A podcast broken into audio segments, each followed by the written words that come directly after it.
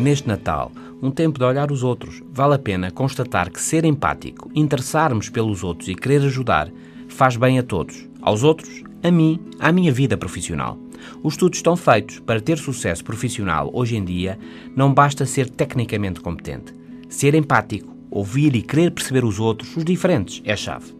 Não se trata de ser simpático, mas de se pôr no lugar do outro e compreender as suas emoções e perspectivas e de as usar para guiar as nossas escolhas e ações. E é possível aprender a ser mais empático, treinar a empatia. E o que é mais, uma das formas de treinar a empatia é conhecer culturas, comunidades e povos diferentes, expormos a maneiras diferentes de viver e pensar ajuda. E mesmo ao nosso lado pode haver grupos diferentes, comunidades, a necessitar de algum apoio e de integração. Não é ao calhas que nos processos de recrutamento em empresas por todo o mundo se olha para as experiências de voluntariado. São um indicador de empatia, de atenção, de cuidado e de sintonia com o mundo. Passar tempo com gente de outras culturas torna-nos mais empáticos e incentiva a criatividade. Mas pode ser que não seja bem o seu género, que é mais do tipo introvertido e não está cá para muitas conversas.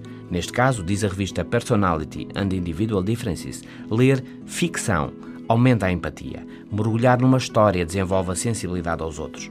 Nesta linha, Roman Krznarik, no livro Empathy, Empatia, relaciona a leitura, a revolução da leitura nos séculos XVII e XVIII, com o contexto cultural que forçou o fim da escravatura. Conhecer outras culturas e diferentes maneiras de viver, ganhar empatia é bom em si mesmo. Além disso, ajuda-nos a ser melhores profissionais. Bom Natal e bom fim de semana.